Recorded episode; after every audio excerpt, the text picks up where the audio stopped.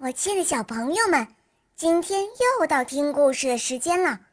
我是你们的好朋友小肉包哦。今天肉包会带给大家什么故事呢？赶快跟着肉包一起来听吧！喵。挤牛奶的姑娘。有户农家养了很多头奶牛。这天，农家姑娘照常带着木桶去挤牛奶。收获了满满一桶，他满心欢喜地提着牛奶，准备带到市集去卖掉。走着走着，他突然想入非非起来：把这桶牛奶卖了，至少可以买三百个鸡蛋回来，鸡蛋大概可以孵出二百五十只小鸡。小鸡卖掉后，就可以买一条漂亮的新裙子。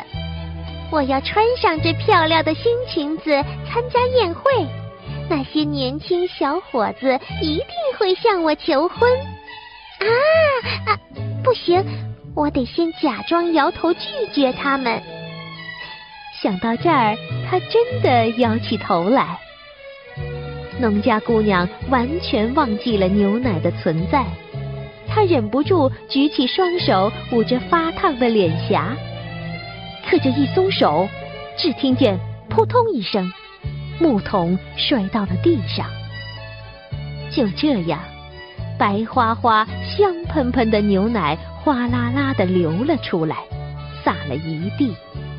农家姑娘的美妙幻想也随之消失了。